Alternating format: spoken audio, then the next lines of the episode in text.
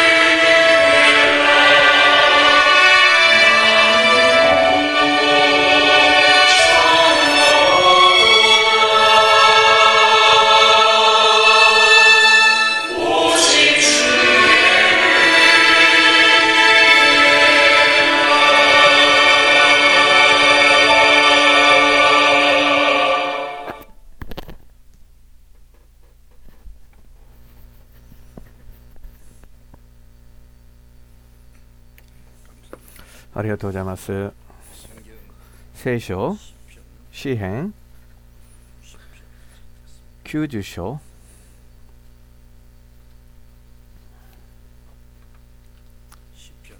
詩編、90章、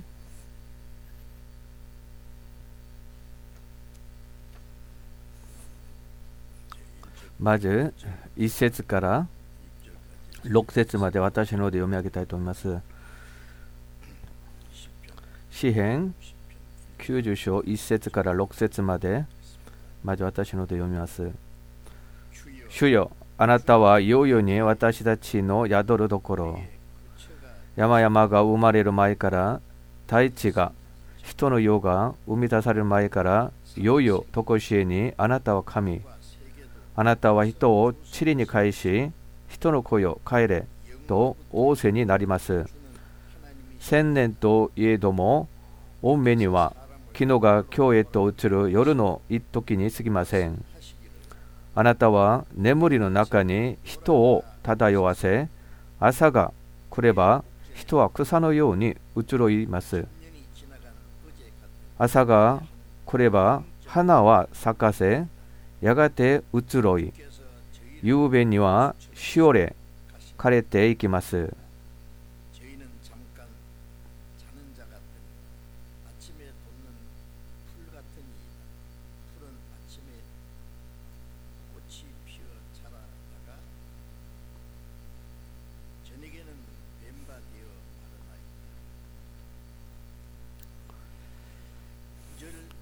9節、9節、10節読みます。9節、10節私たちの生涯は、未怒りに消え去り、人生はため息のように消え失せます。人生の年月は70年ほどのものです。す健やかな人が80年を数えても、得るところはロークと災いに過ぎません。またく間に時は過ぎ、私たちは飛び去ります。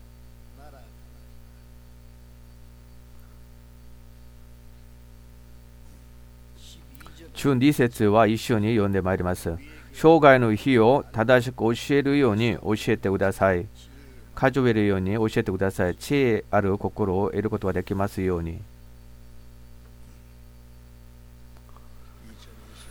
2020年1年ももう過ぎ去ろうとしてます。今日が最後の2020年の最後の手術を迎えました。本当に時間があっという間に過ぎていることを感じます。今年1年は過去想像すらできなかったほどの伝染病が全世界に、えーえー、一瞬に広がって、えー、大勢の人々が命を落としまたいろんな苦難苦しみを受けています経済的な面においても苦しみを受けました。この全てのことよりも私たちは自由に伝道したりまた自由に交わりしたりまた主のために奉仕をしたことこの自由を統制されたり本当に苦しみを受けたこと本当にもどかしい1年です。もちろん全ては神様の計画の中で神様がなさるおことあのことであるに間違いないと思います。なぜ神様はそのようにやったのか。それは私たちが神様に不明あのあの不満上をすることはできないんですがたまには私たちに、え楽な時間を与えたりまたあ苦難苦しみも許すことが神様であります。聖書の中にも貧しくもしまた富ませることもある。その中でより神様に頼る方を教えてくださることだと思います。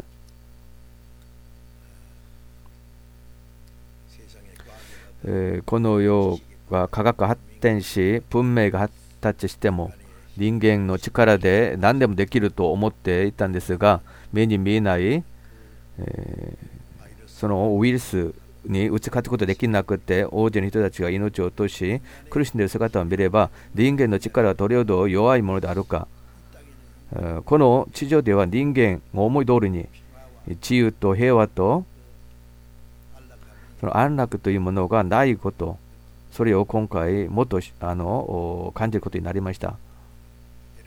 エレミアが書いた相川3章33節を見れば神様が人間に苦しめ悩ますことがあってもでもそれが見心なのではないと神様はこの地上に人間を罪を犯した人間を苦しみ与え死ぬことを許したんですがでも人間を憎んだわけではなくて、この地上では真の誠の希望も幸せのないことを悟らせ神様に立ち返らせるための見心であります。でも人間はそれを知らないんですね。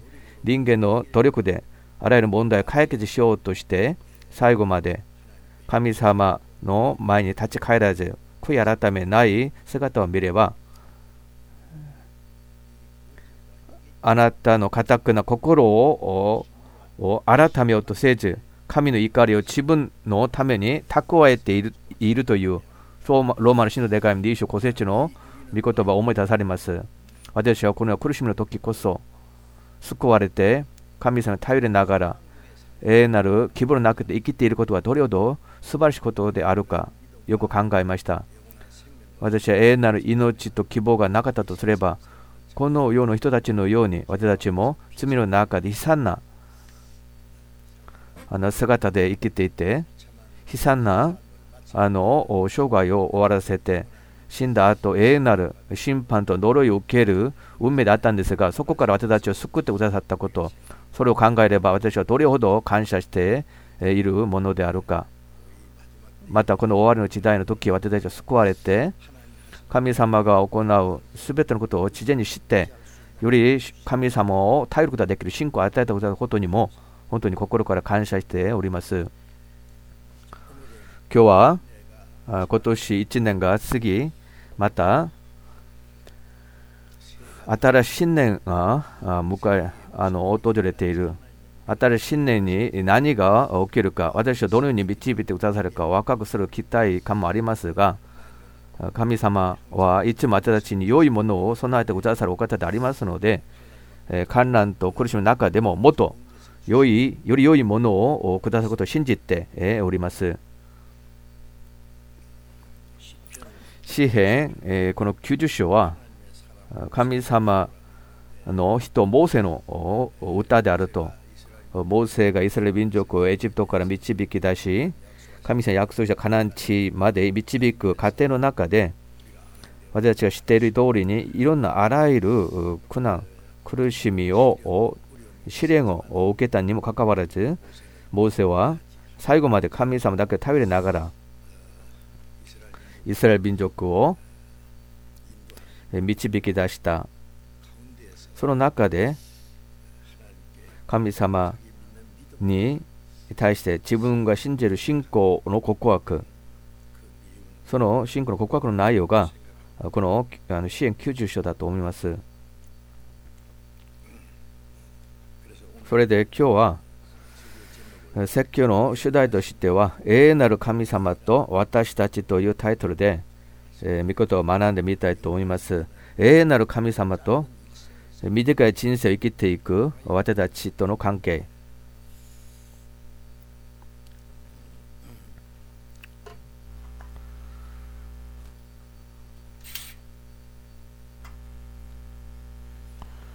私たちは永遠なる神様を信じて私たちは本当に短い虚しい時間の中で今生きています。でもこの詩篇90章1節を見れば主よあなたはようように私たちの宿るところ山々が生まれる前から大地が人の世が生み出される前からようよとこしえにあなたは神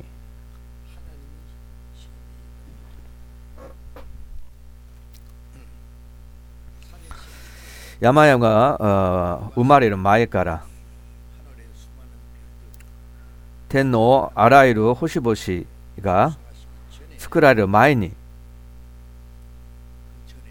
その前にいよいよ常しえにこの世のすべてのものが終わって永遠まで神様においては何々から何々までという言葉はふさしくないんですね。神様は始まりもなく終わりもないお方でありますので、永遠というのは実感を持って計算することはできないですよね。その永遠なる神様が、私は信じている神様、永遠なる創造主なる神様です。その永遠なる神様が、ようように私たちの宿るところになったと。この御言葉の中に本当に含まれているたくさんの内容があります。その神様私たちに宿る毒になったということは、詩篇を見れば、神様私たちの逃れる岩であり、また私たちがあの安息する居場所になったという言葉もありますが、その永遠なる神様の中に私たちが宿ることになったと。それはあのあまり理解できないようなあの驚くべきお話であります。救われている私たちは今は理解できますが神様は人間を神様方と創造し神様のように永遠なる生きるものとして、えー、作ろうとしました。人間が神様の御言葉に不順し、罪を犯し、堕落したことによって、神様との関係が途切れて、エデンの園から追い出されて、そその時から神様は大地を呪い、人間に苦しみと悲しみと死を与え、人間、アダムに言いました。あなたは塵に過ぎない。お前は塵に帰ると。永遠なる命を当てるためにえ創造された人間が堕落されたことによって悲惨なあ状態で呪われることになりました。でもそれで全てが終わったわけではなくてもともと神様が人間を創造した目的の通りに人間を救って神様と永遠に共に住むこの天国に私たちを導き入れようと神様願っていますのでモーセはその事実を信じて永遠なる神様が私たちの宿るところになりましたと。そのように語りました私たちが永遠に住む場所この地上には人間が永遠に住める場所はないんですイエス様が私たちを救うために来られた目的はこの時間の中で罪と呪いの中で人間を救って神様のように永遠な命を得させ神の御国に入り神様と共に永遠に生かせるためでしたあの宿るという意味と共に住むという意味は同じでありますヨハネの中4の20節を見れば、かの日には、私が父のうちにおり、あなた方が私のうちにおり、私もあなた方のうちにいることがあなた方にわかる。私はそこからいないや、主の中にいます。あなたと私の中にとどまるんです。私はあなたの中にとどまると。主の中にいるということは永遠なる命の中に、永遠なる神様の約束の中に、神の御国に至るまで入るということです。神様が私たちのいあの住む場所に、とこしえの宿る場所になったと。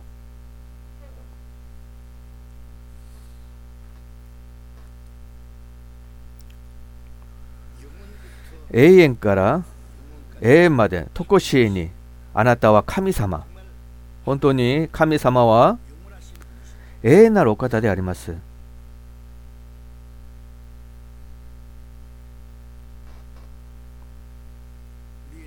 私たちの一生涯が本当に短いことから比べればもう比べることできないほどのその神様はいよいよとこしえに永遠なるお方であります。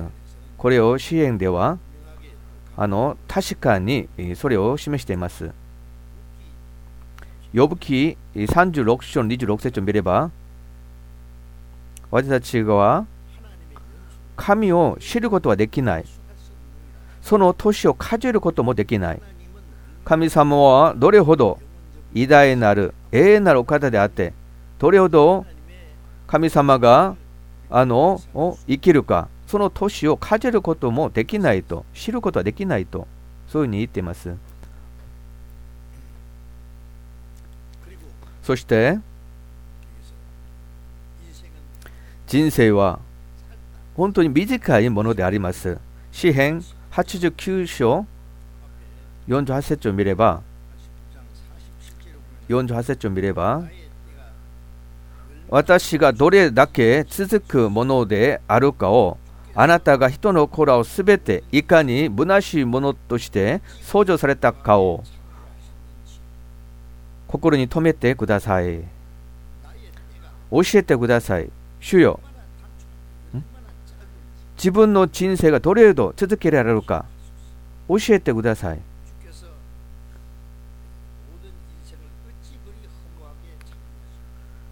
神様はどうして人間をこれむなしいものとして創造されたんですか？人生本当にむなしい？ものであります。なぜそのように創造されたんですか？という意味です。私たちが神様の永なる計画を完全に理解できなかった時には神様の方だとそうだった人間をこの世の中でこんなに短い生涯あらゆる苦難苦しみの中で生かせている。そのことを不思議に思うことはあります。それで人生は本当に短いものであります。支援39種の古説を見れば旅でが神様に言いました。教えてください主よ。私の生き末を。私の生涯はどれほどのものか。いかに私が儚いものか悟るようにご覧ください。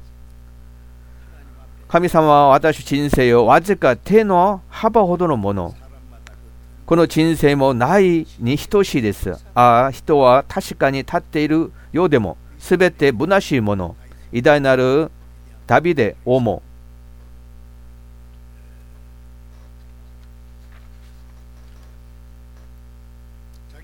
自分の生涯が途中で終わってしまうことが分かったんです。それを忘れなかったんです。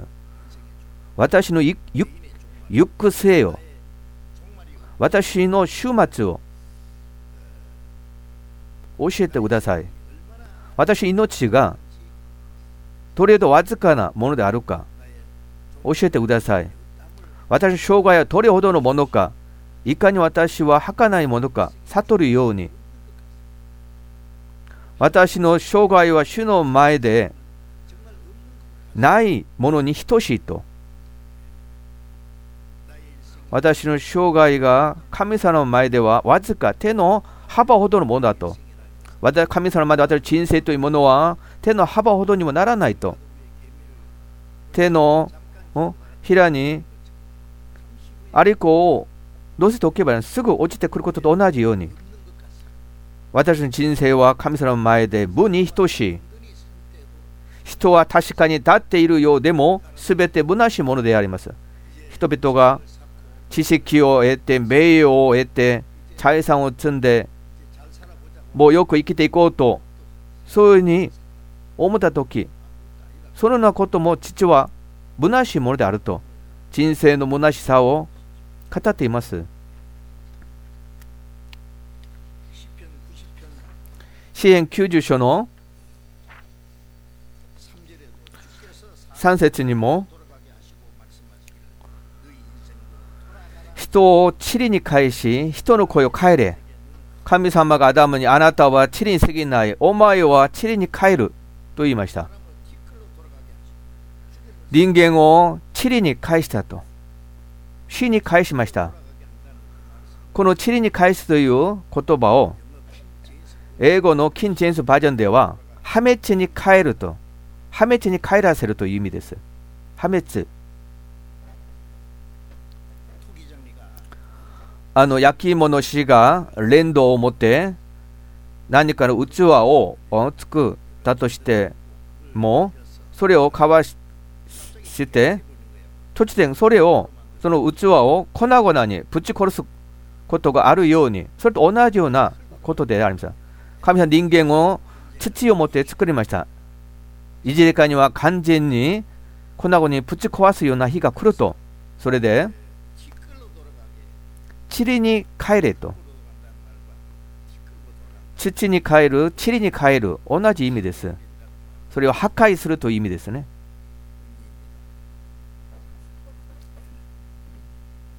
それで、コイレテの言葉、中2の7節を見れば、地理は元の大地に帰り、もともと人間を土で作ったので、土で、土の地理で人を風作り、人は死んだら、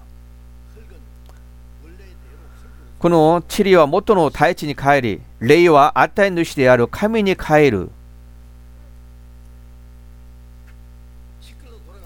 地理に帰り、人の声を帰れ。人は死んだら帰ったと言いますね。それも意味があると思います。どこに帰ったのか。もともと、もともと来たところに帰ったということですね。肉体は土のチリで作られたので、食べて生きて、後にはチリに帰り、霊は神様から来たので、神は霊は値主である神に帰ると。それで、ルカ12の中2章を見れば、この財産を積んでおいたこのお金持ちに愚かな者よ今夜お前の命は取り上げられる神様が礼を与えたのでその礼は主が取り上げることができますその霊魂が体か離れれば肉体は父に帰り地理に帰ります人生はこのことを知るべきですでも何百年、何千年生きるように考えていますね、人間は。今回のコロナ、あの天性命によってたくさんの人たちが死にました。韓国よりも海外の死者の臨時はね、本当驚くべきなあの臨時です。数十万人が、また数百万人が死んでいきますね。でも人々はもうあの人たちはそのように死んでも自分はそのように死なないと考えますね。急に何かの災難で事故でたくさんの人たちが命を失ったらあの人たちは運が悪いからだと自分がそのように死なないと。でも死んだ人たちはそのように前もって考えたんです。前にそのように。でも父は詩編90章の中世点にあるように人生の年月は70年ほどのものです。健やかな人は80年を数えても私の人生は私一生涯一瞬に瞬く間に時は過ぎ人生の年月は70年また健やかな人が80年を数えてもモーセはこの御言葉を書いたんですが、でモーセは120歳を生きました。でも、アレノでの生活、エジプトが出てきたイスラエル民族は、アレノで40年の間、ほとんど死にました。2人以外には、みんな死にました。エジプトで出た人々のはあの20歳以上の人々みんなアレノで死にました。30歳に出た人たちは70歳に死んだと思いますね。だから大体私たちのこの年月は70年、80年。人々はだんだんだんだん年内があの縮まって、今の私たちの時代はこの言葉通りになっています。ある国は平均寿命が50年、60年になっている国もあります。環境は劣悪で、それで林家のあの寿命が縮まっているところもあります。私たちの年月は70年ほどのものです。でも得るどころはロックと災いに過ぎません。人生がどれほど本当に楽しかった日は本当に短い日であって、ロックと災い、また苦しみ、ほとんど示しています。老クと災いに過ぎません。またく間に時は過ぎ私たちは飛び去ります。あっという間に母体から生まれて飛んでいくようにですね。時は過ぎると。これを考えれば人生がどれほど短いものであってまた虚しいものであるかが分かります。ヨブ記7章6節見れば私の一生は旗の日よりも早く望みもないままに過ぎ去るあの織物をするその工場行ってみれば旗の日が行ったり来たりします旗の日ですね皆さん見たことありますか旗の日旗の日は本当に早く動きます目に見えないほどの速い速度で旗の日は動いていますがでも私の一生涯は旗の日よりも早く望みもないままに過ぎ去ると呼ぶもそのように語って語ったんですね。またイザヤ書38章を見れば主は私を織物のお湯に巻き終わり糸から切り離されてしまった。織物を途中で止めて刀で切って巻き終わり何を折ったか。いろんな模様もありあると思いますがでも私人生はどのようにおられるか。それを切って巻き終わりそして永遠なる世界に連れて行きます私たちを。私の霊が昼も夜もあなたは私の息をの根を止めようとされる。ヤコブの4の中4節あなた方には自分の命がどうなるかあなた方はわずかの間現れてやがて消えていく霧に過ぎません一瞬現れてやがて消えていく霧に過ぎませんと私の命は本当にそうです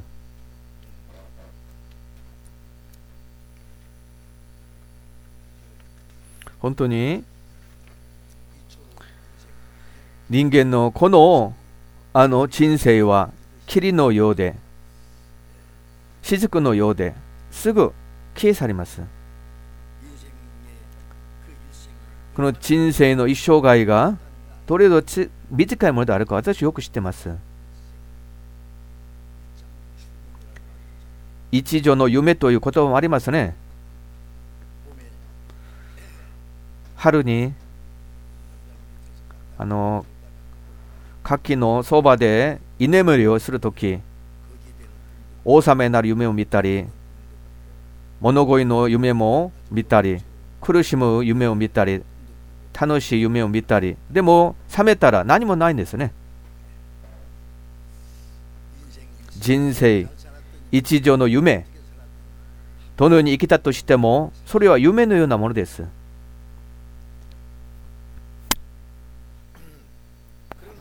ところで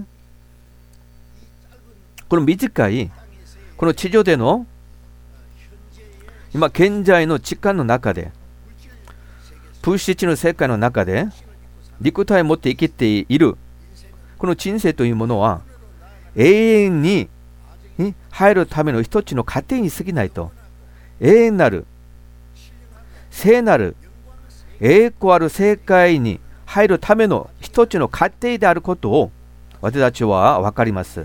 聖書にそれを語っております、聖書は。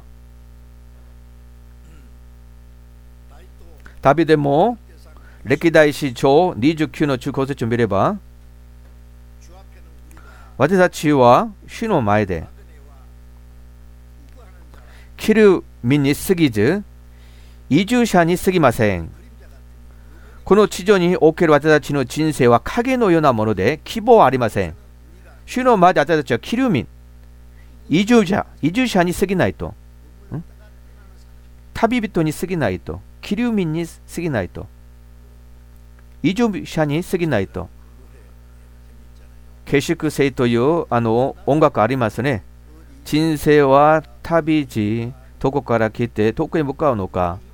雲が流れるようにさまよって帰る道のり心も置かずに未練など置かずに。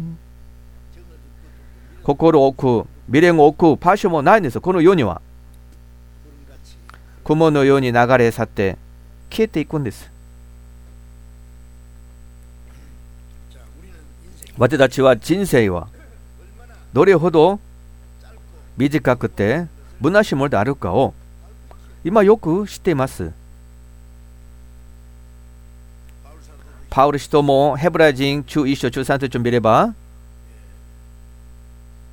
땅에서는 自分たちが地上ではよそ者でありカリスマイのものであることを公に言い表したのです。このように言う人たちは自分が故郷を探し求めていることを明らかに表しているのです。 もし出てきた土地のことを思っていたのなら彼らはさらに勝った故郷、すなわち天の故郷を熱望したのです。だから神は彼らの神と呼ばれることを恥とされませんでした。神は彼らのために都を準備されていたのです。旅人は目的があります。故郷を探し求めている人たちです。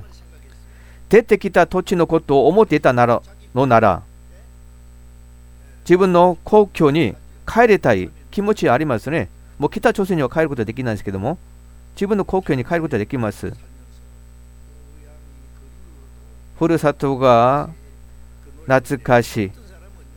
ある人は自分のふるさとに住んでいてもね、そういう歌を歌います。でも心はね、離れているからですよ。故郷から。でも故郷に行っても、ふるさとに行っても、ふるさとの柳は今年も咲いている。でも今は、ね、行ってみてもね、もうないんです。もう開発されて、もう昔と違いますね。私もふるさとは、あの、경북金천という町でありますが、行ってみてはね、全く変わっています。昔は違いますね。どこで住んでいたのか昔はわからない、今は。私はさらに勝った故郷を目指しています。 私が帰るべき、帰ろう帰ろう、神の御国、もっと勝ったあ故郷、天にあります。すなわち天の故郷を熱望している人たちのために、神様は都を準備されたと言いました。ヨハネ中4の2節あなた方のためにパーシを用意してしに行く。イエス様は言いました。一体あなた方のためにパーシを用意したら戻ってきて、あなた方を私のもとに迎える。こうして私のいるところにあなた方もいることになると。イエス様は言いました。私の父の家には住むところがたくさんあると。もしなければ、あなた方に言った、言ったであろうか。イエス様は十字架の前にえつけられる前日、イエス様は弟子たちに言いました。3年半の間、イエス様についてきた弟子たち、もうこれからイエス様が行きます。帰ります。イエス様帰ると言ったら、自分はどうしようか。弟子たちが言いました。心の中で苦しみがありました。心を探せました。心配するな。私の父の家には住むところがたくさんある。私は住む場所はこの地上ではなくて我が父なる神様御国であると。そうでなかったとすれば前もって言っただろう。弟子たちは苦しみました。でもイエス様は彼らに今キルシャとしての人生を終えてこの人生終わった後父の家で永遠に住む場所があるからその事実を語りながら希望と慰めの言葉であります。もしそうでなかったとすれば先に言ったであろう。天国はなかったとすれば弟子たちにそういう苦しみを与えたわけではないんです。自分勝手に生かせたと思います。でも天国があります。私の父の家に住むところなかったとすればさっき言っただろう。でもあると。神様は彼らのために都を準備されていたと。彼のために都を準備されていた。これは私たちにおいても大きな慰めと喜びでありますマタイに録25章34節を見ればイエス様が言いました右側にいる人たちに言うさあ私の父に出国された人たち天地創造の時からお前たちのために用意されている国を受け継ぎなさい。天地創造の時から前もって用意されている国を受け継ぎなさい。どれほど驚るべきお話ですか？これを知れば私この地に生きている間今の私の人生は何もならないようなものです。神様の前では千千年が千年というものが昨日が今日へと移る夜の一時過ぎません？夜の一時に過ぎません。千年という時間が神様から見れば昨日が今日へ移る夜の一時過ぎ。だから78年、80年は神様から見ればもう1秒にもならないんですね。永遠なる神様が千年がこの移る夜の一時に過ぎないとすれば私の人生は神様からはないようなものです。この地上でのむなしいこの人生生きていく中でそれで終わってしまえば人間が本当に悲惨なものになります。でも死で終わるわけではないんです。実感の歴史は永遠の世界に入る一つの過程に過ぎないんです。神様は人間の歴史の中で何を働きますか？神様はこの世を愛し、一人子を与えたほどに世を愛された。一人子を信じる者は一人も滅びないで永遠の命を得るためであると。死の後、死後の世界に永遠なる天国もあるし、永遠なる地獄も存在します。マタイ25章42節を見れば、左側にいる人たちに言う、呪われた者ども、私から離れ去り、悪魔とその手下のために用意してある永遠の日に入れ。天地創造の前から用意されている天国を受け継ぐ人もいれば、その恵みを、神様の恵みを最後まで排斥して拒んで、呪われて悪魔とその手下のために用意してある永遠の日に入れと。僕四六中4の注意説を見ればその苦しみの煙はようよ限りなく立ち上がると言いました。イエス様はその地獄は宇宙も尽きることもなく火が消えることもないと言いました。人は皆火で塩味をつけられると。それは地獄です永遠なる天国もあれば永遠なる地獄も存在します。救われている人たちは、その永遠なる御国を約束していただき、受けました。それで、マタイ25の46節を見れば、悪人は永遠の罰を受け、正しい人たちは永遠の命に預かるのである。死んだ後永遠なる世界があります。この地上で人間の歴史は永遠の世界に入るための準備の時間あの期間であります。罪によって神様離れた滅ぼされるこの人間たちを救って滅びないで永遠なる命を与えて永遠に生かせるためが神様の計画であります。永遠なる神の御国に入る民を募集します。準備する時間です。人間の歴史は。永遠なる天国に入るその日、天国に入る移民者を募集することと同じです。人間の歴史は。天国に入る民がみんな準備されれば、この世はもう終わらせます。終わります。この世は。私たちが何かのでかいあのあの建物を建てる時前もってあの仮設の建物を前もってえ置きます。その仮設建物に大きな建物を団地をを作るため何か実施あの指示したりまたその工事を進めるためのですね仮設の建物が必要であります。でも小さいの建物が建てられるとこの仮設の建物はなくします。この地球は仮設の建物と同じです。神様を行うことは、この地球を作ることが目的ではなくて、永遠なる、聖なる栄光ある理想の世界、天国。コリント第一2章の9節見れば、神様は、神様ご自分を愛する者たちを準備された世界は目が見もせず耳が聞きもせず人の心に思い浮かびもうしなかったところであると。天国です。私を救った理由はそこにあります。だから天国に入る民が全部準備されれば人間の歴史は終わります。ヒバリという鳥があの巣を作ってあの卵を産んでヒナを返すとヒナをあの孵化し育てたら飛んでいきます。連れて。その後この巣には二度と戻らないんだそうです。ヒバリは。ヒバリの巣は住むためではなくてこのヒナを産んで育てて飛ん連れて行くまでのですね準備する時間です。この地球の歴史は天国に連れて行く民を準備する時間であります。ための道具です。準備されたらこの地球の歴史は終わります。ヘブリの13の14節を見れば私はこの地上に永遠に住む都を持っておらず来るべき都を探し求めているのです。私はこの生きる地上には永遠に住む都はないんです。永遠に住む場所別にあります。天国。私は主の中にいた時主の中にいるということは私命が神様の命の中に囲まれていること。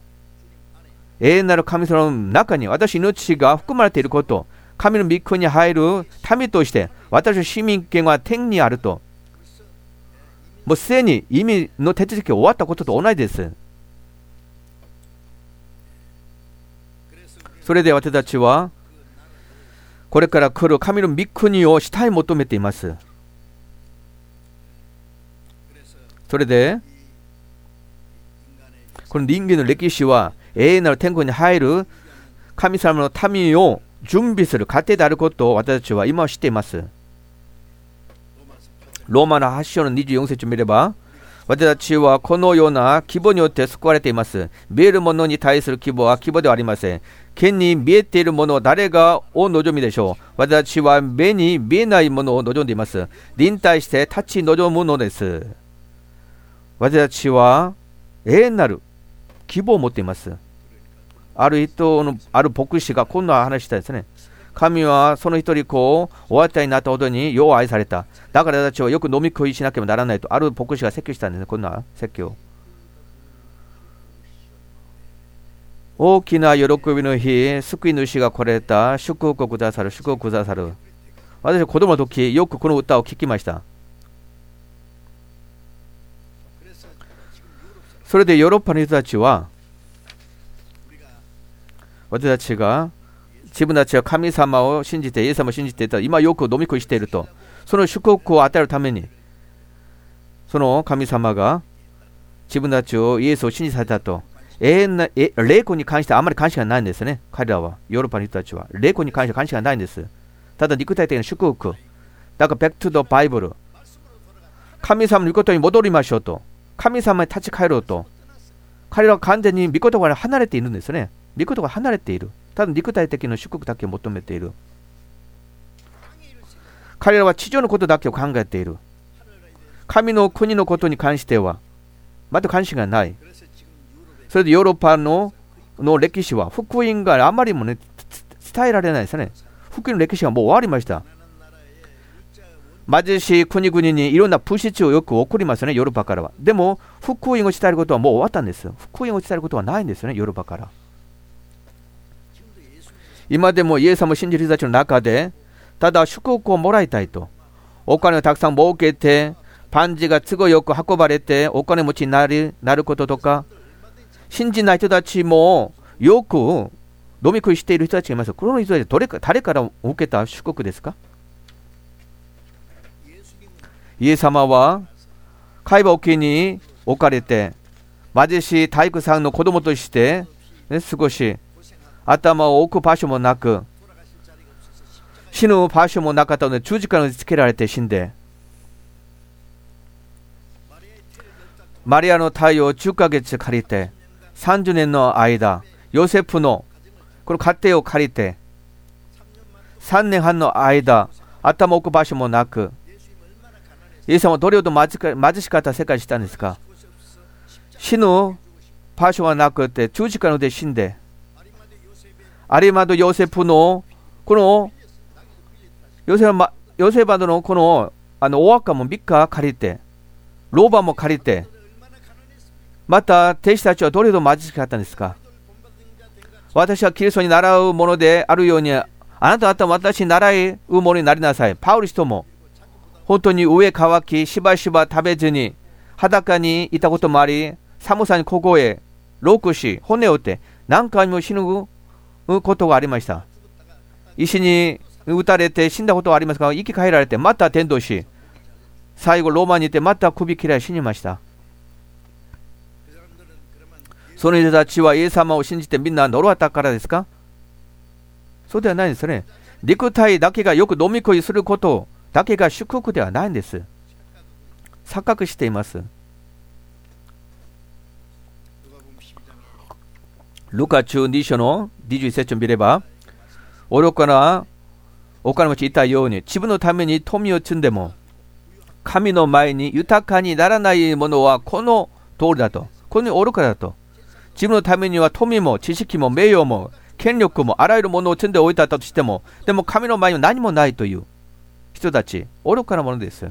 私たちは、パウル人は言ったように、私は物乞いのようで、多くの人を富ませ、無一物のようで、すべてのものを所有しています。霊的に飛んでいる人たちです、私たちは。神様の前に豊かな人たちです、私たちは。私たちはこの世でこの贅沢な生活、富んでいる人たちを見ていたとしても何も羨ましくないんです。神様が私に与えるとするのは永遠なるものです。永遠なる栄光ある神の御国、天国。それで神様はこの罪人たちを救って永遠なる天国に連れて行く民を民たちを今準備しています。コリント第2 4章の17節を見れば私たち一時の軽い観難は暗いものにならないほどの重みのある永遠の栄光をもたらしてくれます。重みのある永遠の栄光をもたらします。苦難、観難は一時の軽いものであって、栄光あるものは重みのある栄光をもたらすと。見えるものは過ぎ去りますが、見えないものは永遠に存続するからです。見えるものは過ぎ去っていきます。目に見えるものは。でも、神様がなくそうとすればすぐなくなるものです。人の人生は帰るとすればみんな地理に帰ってしまいます。神様御言葉だけで。それで、見えるものは過ぎ去りますが、見えないものは永遠に存続するからです。私たちが目に見えないものを望んでいるなら、臨退して立ち望みます。これは神様約束であります。目に見えなくても。信仰とは望んでいる事柄を確信し、見えない事実を確認することです。私はこの希望がありますので、今の苦難、苦しみを乗り越えることができます。この希望によって。それで、永遠なる神様が私の救いであり、私の命であり、私の永遠なる、私は住む居場所になりました。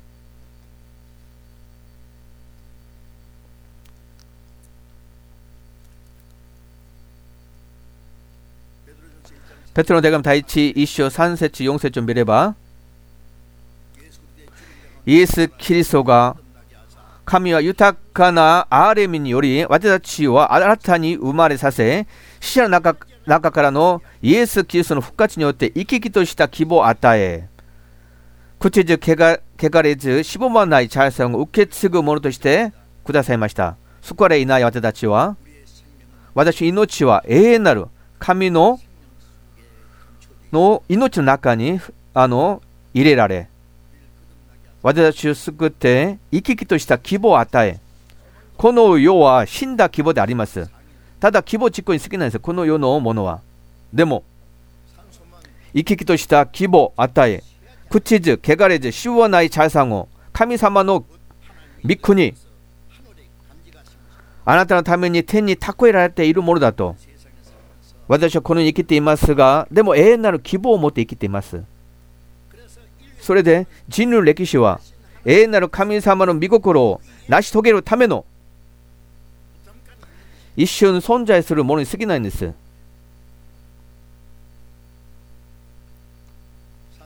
使徒言語録17章26節を見れば神は一人の人からすべての民族を作り出して季節を決め彼らの居住地の境界大きめになりました。この人類の歴代季節を決めたのは永遠に永遠になるわけじゃないです。神様を定めたその期間の中でその期間は定められています。期間の中に神様は人間の歴史を場合も定めておきました。それで季節を決め彼らの居住地の教会をお決めになりました。天は主のもの、地は人への賜物だと。科学者たちは地上で生きることできなければ、あの地球とまた月の間に人工都市を作って宇宙で意味しましょう。宇宙に意味しましょうと言うんですけども、とんでもないことです。地上に生きて死ねばもう終わりです。居住地の教会も神様は決めておきました。それでヘブラの手紙一章中節を見れば神様が大地のもといを据えた。また天はあなたの手にの技である。すべてのものは衣のように古び廃られる。これらのものは衣のように変わってしまう。しかしあなたは変わることなく、あなたの年は尽きることはないと。私は今生きている、住んでいるこの地球というものも、天も地も、しばらくの後、衣のように古び廃れます。これとの3の一節を見れば、何事にも時があり、天の下の出来事には全て定められた時がある。時があります。神様目的が成し遂げる日が来ます。三章中一節永遠を思う心を人に与えられた。永遠を思う心を神様は人間に与えたんです。それは霊魂の欲求です。なぜ人間は？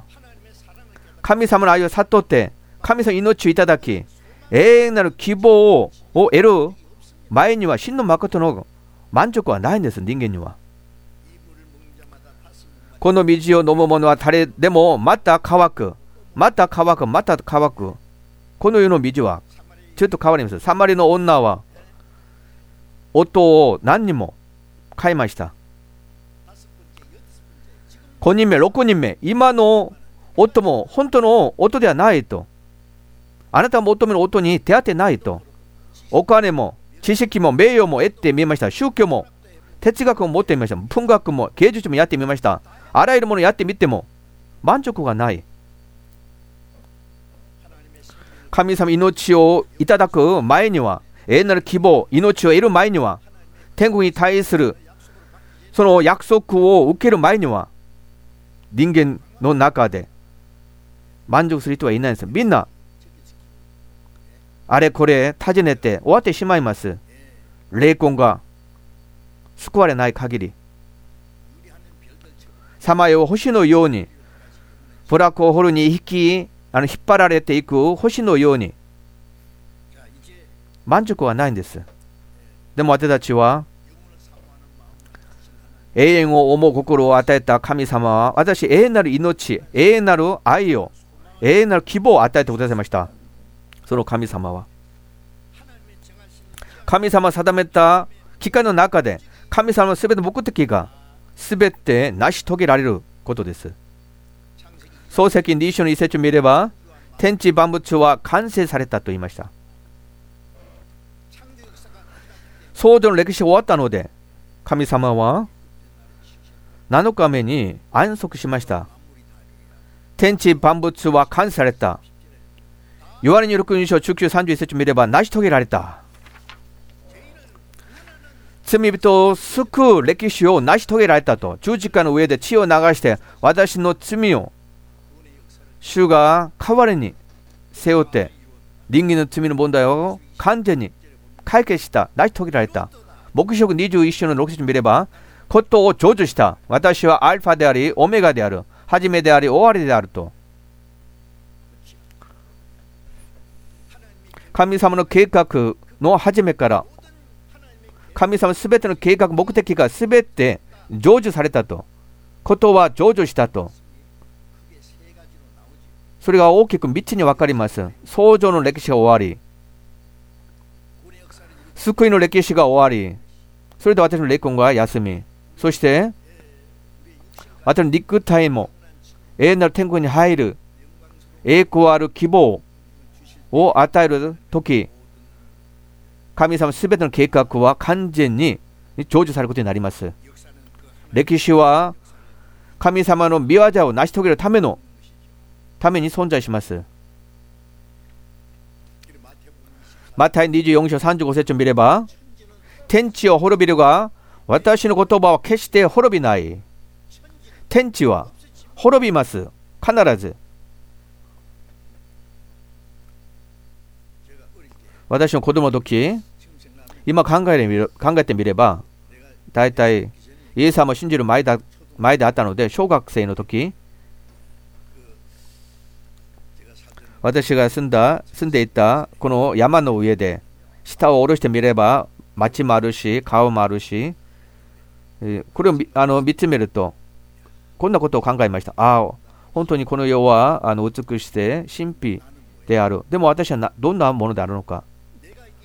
私はいるから、この世のものは全部存在する。私がいなければ、このようなものは私と何の関係はないんだ。私死んだらどんなのか。私死んだ後、私のお墓に、あの金で、あの秘石を作ったり、ダイヤモンドを宝石で私の名前を刻んだとしても、私は何の関係があるのか。そういうようなことをね、その時、実際考えました。不思議ですね。自分と何の関係あるのか。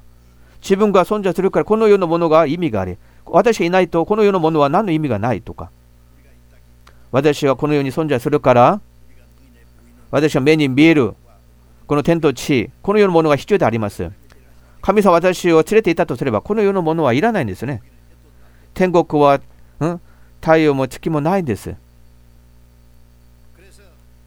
それで、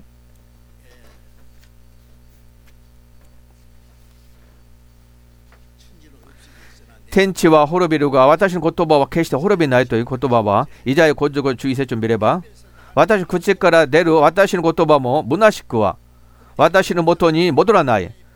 私は、それは私の望むことを成し遂げる。神様が語った言葉は、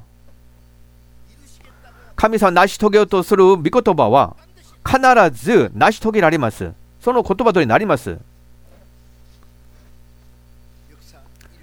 人類の歴史がある間、神様の御心とあの計画は完全に成し遂げられます。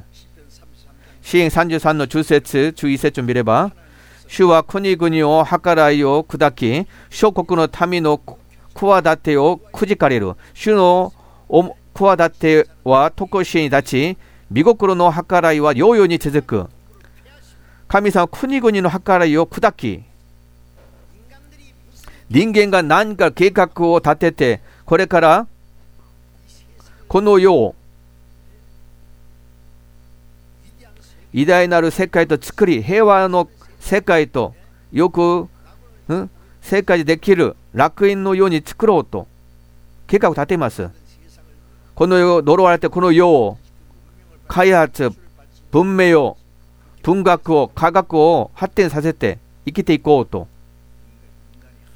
人間が神様に挑戦している、挑んでいることです。パベル島を築いたとき、天ま届く塔ある町を建て有名になろう。神様にいなくても、この世の立派な国を町を作っていこう。神様の土いて、この世を作っていこう。これは完全に神様に対して挑戦することです。神様は国々の計りを砕き、小国の民の企てをくじかれる。主の企ては特しに立ち、御心の計らいは容易に継ぐ神様の計画だけが完全に成就されることになります人間の計画を人間の計画、それは成し遂げられることはできないんです。神様の計画だけが成し遂げられます。私が知っているのは、今、21世紀、文明が発達して、バベルトのような時代、マテンロがあらゆる国々で競争しながら建てています。高い高層ビルを建てています。とんでもないことです。神様この土地を揺るがせば、牧師を見れば大きな地震が起きて、この島々が、あらゆる建物が崩れ落ちるということはあります。神様の御言葉だけが完全に続けられます。成就されます。イザヤ46章の中節を見れば、私はじめにすでに先のことを告げ、まだならないことをすでに昔から約束しておいた。私の計画必ずなり、私は望むことをすべて実行する。神様は初めから先のことを前もって語りました。告げました。そしてそれを成し遂げていきます。神様の計画を成し遂げていく間、この世のすべてのものを神様は砕きますかでも神様の計画は、神様を喜ばれる見心は、神様を望むことは何ですか天国に入る民を全部準備することです。そのこと。マタイ6の9節を見れば、あなたはこのように祈りなさい。御国が来ますように、御心が行われるように、天におけるように、地の上も、神様の御心がこの地上で行われること、それは何ですか神の御国に入る民が全部準備されることです。それが準備が終われば、この世はもういらないんです。なくします。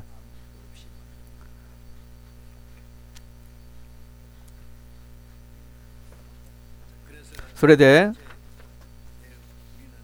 私たちは神様が計画したこの歴史の終わりの時代に生きていることも確実に知るべきです。マタイ24章3節を見れば弟子たちがイエス様に聞きました。本当に知りたかったんです。主がこの終わりの時に来た時、弟子たちはイエス様のこの話はどういう意味を持っているのか?主が再臨するとき、再び来られたとき、どんな印がありますかこの世の終わりの時にはどんな印がありますかイエス様は具体的に教えてくれました。イエス様はそんなことはないと言ったとすれば、でもイエス様はこの世の終わりの時の印、具体的に教えてくださいました。御国のこの福音はあらゆる民に証として全世界に述べせられる。それから終わりが来る。エルサレムから始まった福音がこの地の果てまで述べさられる。天国に入る人たちがみんな備えられ、準備されて、そうすれば終わりが来ます。麦と殻を見分ける時がん来ます。私たちが持っている聖書は3300以上の言葉に翻訳されています。全世界にすでに聖書は述べされています。速い交通手段を通して、電波を通して、文章を通して、真理を求める人たちは、みんな、御言葉を聞いて信じることができる十分な恵みと期間がすでに当てられ当てられています。春に種をまき、夏に育て、秋に収穫すれば、あの寒い冬が訪れることと同じに今の時代はもう冬が訪れています。収穫の時がもう終わるとしています。怖いこの冬が寒い冬が今を襲っています。観覧の時が襲ってきます。私はその終わりの時代に生きているに間違いないと思います。これらのすべてのことを見たなら、人の子が特地に近づいていることを悟りなさい。終わる時に起きるというこの印が私の今の時代に全て今起きています。私は今終わりの時代終わりの時代に生きているに間違いないと思います。これらのすべてのことを見たなら、人の子が特に仕えていることを悟りなさい。ある人はこのような話をすると嫌がっていますね。もうイエス様が遅れてくることを、その話がいいんですが、主人が遅れてくるとして、飲んだり食べたり、思わずに、主人が来たとき、その怠けたしもべをあの裁くと、怠ける者の悪いしもべだと、救われたクリスチャンたちも、主が遅れて帰ってきた来るというように考えて怠けた世界にすれば主が来られた時どんなことが起きると思いますか？それでエベソの交渉の中教説を見れば愚かなものとしてはなく賢いものとして細かく気を配って歩みなさい。細かく気を配って歩みなさい。時をよく持ちなさい。今は悪い時代なんです。短い時間、これを大事に、これを使いなさいという意味ではないんですが、時をよく持ちなさい。私たちは、一日、タイミーズマニ、タイミーズゴールド、もう時間はお金であるとか、黄金であるとか、時間は命です。あるおじいさんがこんな話をしたんですね。自分の家に、自分の家の部屋に、チクタクという時計、チクタクという音が、早く早くという音に聞こえたので、このあの時計をですね止,、ま、あの止めたと。チクタク、早く早く時間が過ぎます。矢のように早い時間を主のために惜しみましょう。この苦労はいくらやっても虚しいものに過ぎない。そうです。本当に早く時間が過ぎます。私はこの時間、虚しいところに使ってはいけないんです。たただ一部も、10分も1日も無駄に使ってはいけないんです。時間がどれほど早く過ぎていくか。込んでいくか、やるべきことはたくさんありますが、お金が少ないとすれば、ん本当にもっと大切に使うべきであります。だから、細かく気を配って歩みなさい。時をよく持ちなさい。今は悪い時代です。時間を無駄遣いする人が愚かな人であります。その愚かなものとしてはなく、賢いものとして、細かく気を配って主の御心を知り主の御心に従う生活をしなければならないということですヤコブの手紙4章探してみましょうヤコブの手紙4章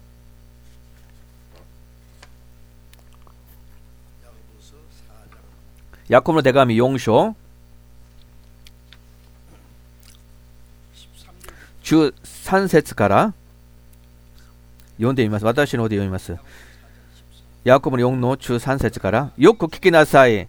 今日か明日、これ、これの町にいて1年間滞在し、商売をして、も、金を儲け、儲けをしようという人たち、あなたたちは自分の命がどうなるか、明日のことはわからないのです。あなた方はわずかの間現れて、やがて消えていくきりに過ぎません。むしろあなた方は主の御心であれば、生きながらえて、あの、あれ、あのことや、このことをしようと言うべきです。ところが小さい、誇り高ぶっています。そのように誇り、誇りはすべて悪いことです。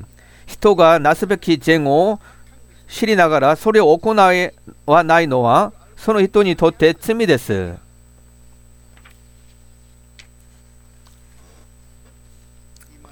この御言葉から見れば、本当に重要な内容を私たちに教えています。よく聞きなさい。よく聞きなさい。この御言葉をよく聞くべきです。注意しなさいということですね。Listen carefully と言いますね。注意して聞きなさい。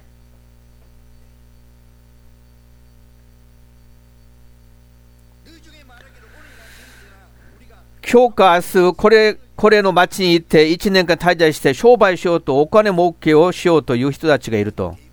1年計画5年計画10年計画一生涯の計画を立ててもある人は1000年もう死ぬ前に何かやりたい。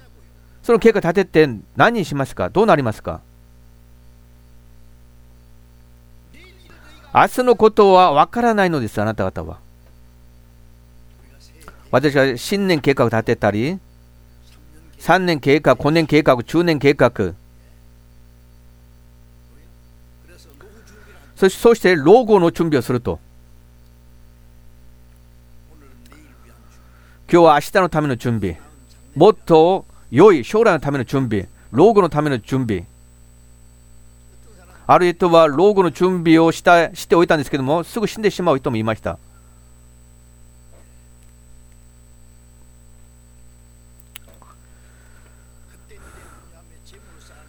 虚しいものにあの富を積んでおりますが、誰のがそれを持っていくかわからない。人は影のように映される。虚しい、く悪せくし。でも私はあなたの町を待ち望む。ナモンというところである人が家で死にました。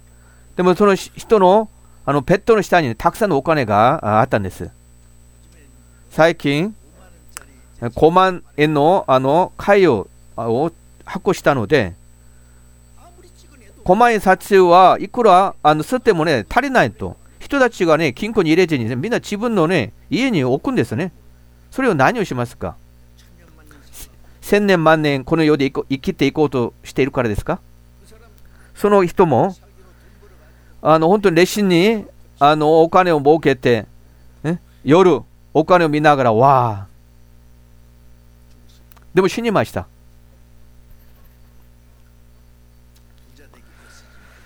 富を得ようと労するな？分別を持てやめておくがよい。目をそらすやいなや、富は消え去る。わしのように翼を生やして天に飛び去る。信玄23章にそう書いてあります。虚しいものであると。虚しいものに希望を置いて生きていく人たち。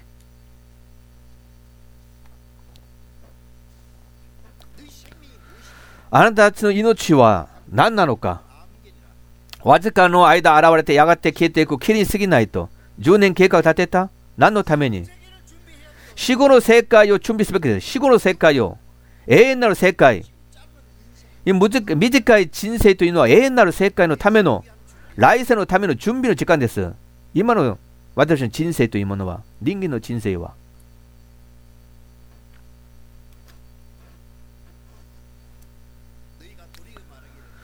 むしろ、むしろあなた方は、どこで似てお金を儲けて何年、えもっと楽に暮らそうという、その考えではなくて、むしろあなたたちはやろうとすれば、主の御心であれば、生き流れて、主の御心であれば、あのことやこのことしよう。御心であれば、主の御心であれば、主の御心でなければ、やりたくやりたいこともやらやらないと。主の御心に従って、あなた方は誇り高ぶっていると、神様の計画計画と関係ない人間の計画はみんな虚しいものです。道徳的にはいくら良い人であったとしても、ただ人であったとしても、それが神様御心に合わなければ、すべて悪いことになります。精霊に従わずに肉体に従うのが罪ですよ。神様の計画と関係ない人間のすべての計画も悪いことです。主の御心であれば生き流れ、主の御心であれば死ぬことも、主の御心の中で死ねば何の問題がありますかこの世で何かいいことがありますかこの虚しい誇り高ぶること、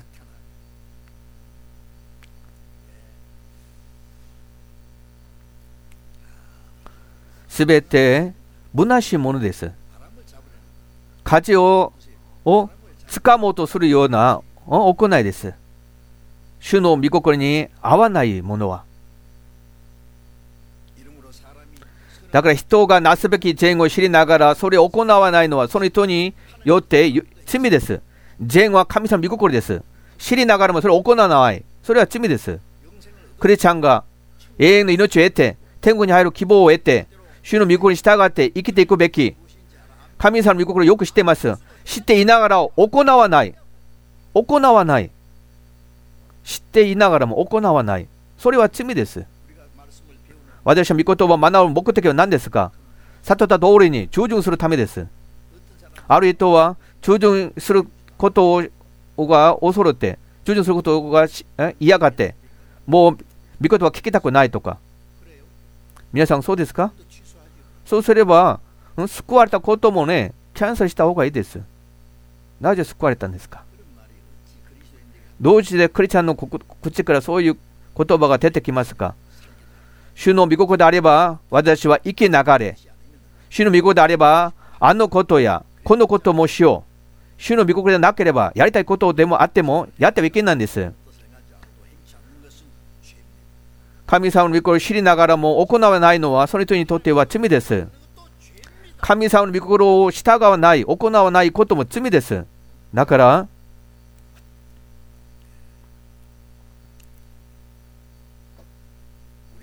私の一生涯は本当に短いです。私の生涯は短いです。私の残された生涯はもっと短いですね。少ないんです。残されている生涯。私も考えれば、ああ、本当に長く生きたと。私も。長く生きたと思います。残った生涯はもっとわずかですね。わずかの日です。誰でも同じでありますね。誰でも同じです。みんな年取って死ぬわけではないないからですね。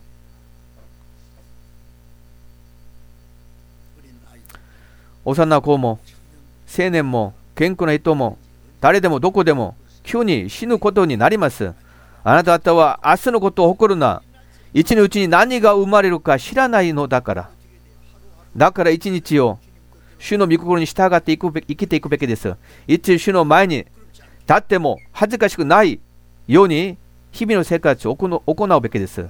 パウル人はフィリピンの1の20節に私のどんなことにも恥をかかず私の身によってキリストが公人と崇められるようにと切に願い希望しています。生きるとはキリストであり、死ぬことは利益であると。生きることも主のために、死ぬことも利益であると、有益であると。私たちもこのような心を持って生きていくべきです。クリスチャンたちがこの地上で何か未練がありますか？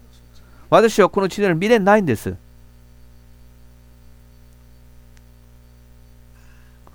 何の希望もこの地上にはないんです。未練もなく、期待することもなく、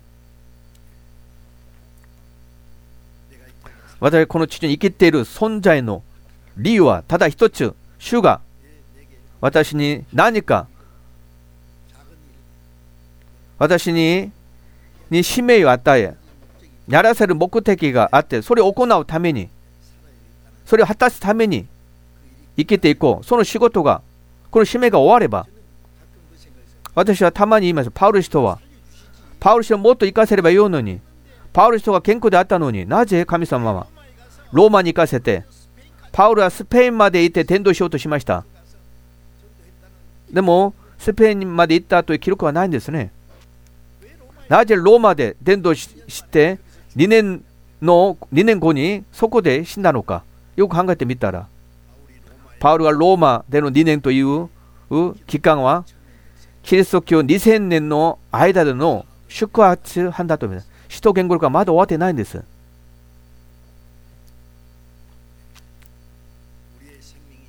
私、命がいずれ終わります。終わる前に、最善を尽くしてパウル人のように、私も良い戦い、決められた道を走り通し、信仰を守り抜きたと。もう、これから私のために神様が木の栄冠を受け、準備しておいたと。パウル人は勝利の改善を訴えました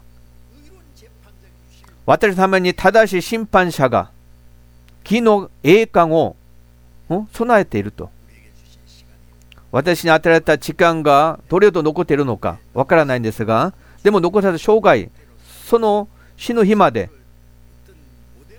神様が私の生涯においてパウル氏と一つのモデルとしてそのようにですねあの聖書に書いておいたと思います。ヨハネ6章6章の38節イエス様は言いました。私は天から下ってきたのは自分の意思を行うためでなく、私をお使いしなった方の御心を行うためだと。私も残されてる生涯、自分のためではなくて、私を救うため主のために。ペトロ第一4の2節のように、もはや人間の欲望にではなく、神の御心に従って、陸における残りの生涯を生きるようになるためです。そのような心を持って信仰生活続けるべきです。ヘブラ手紙10の36節を見ても、神の御心を行って約束されたものを受けるためには忍耐が必要なのです。神の約束は、この命の栄冠、その木の栄冠を私に与えるとします。ヤコブの1の中2節私が神様をの御心を行って神を愛する人々に約束された命の冠をいただくからです。苦難の中で私たちは忍耐することによって主が来られるその日までヨハネ手紙第一2の中5節から見れば世も世にあるものも愛してはなりません。愛してはいけない、いけないということは心を奪われていけないということですね。この世の陸の欲、目の欲、生活のおごり、この欲望、単身、いろんな欲があります。陸の欲、陸の欲、目の欲、生活のおごりはみんな御父から出ないで世から出るからです。世も世にある欲も過ぎ去っていきます。しかし神の御心を行う人は永遠に生き続けます。T.L. ムディのこの墓石にこの言われる手紙第2 2章の17節神の御心を行う人は永遠に生き続けるというこの聖書の聖句が T.L. ムディの墓石に刻まっているんだそうです。神様御国に入るにふさわしい子供として生きていくべきです。1年を終わらせ、新しい新年を迎えているこの時間。もちろん、今日でも主が来られることになります。いつ主が来られても、主に出会う準備をして後悔することなく、残された生涯、私は生きていくべきであります。お祈りいたします。一口深い我が主なる神様。神様を定めた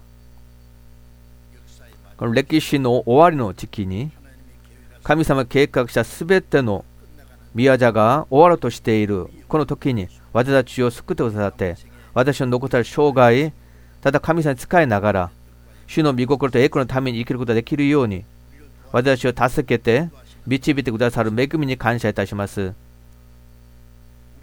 私たちの人生の時間が本当に短いものでありますが、私の霊魂を救って永遠の命を与えてくださって、神様私たちの霊魂が住める、その見どころに、また住,、ま、住める場所になってくださいました。これからは、このように心を奪われることなく、私の罪の欲に従わず、ただ神様の御心に従って栄光のために、どこか生涯生きることができますように、主どうか見舞って導いてください。再び来られる主の前で恥ずかしくないまま立つことができますように、主よどうか見守って導いてください。主イエス・キリスト皆によってお祈りいたします。アーメン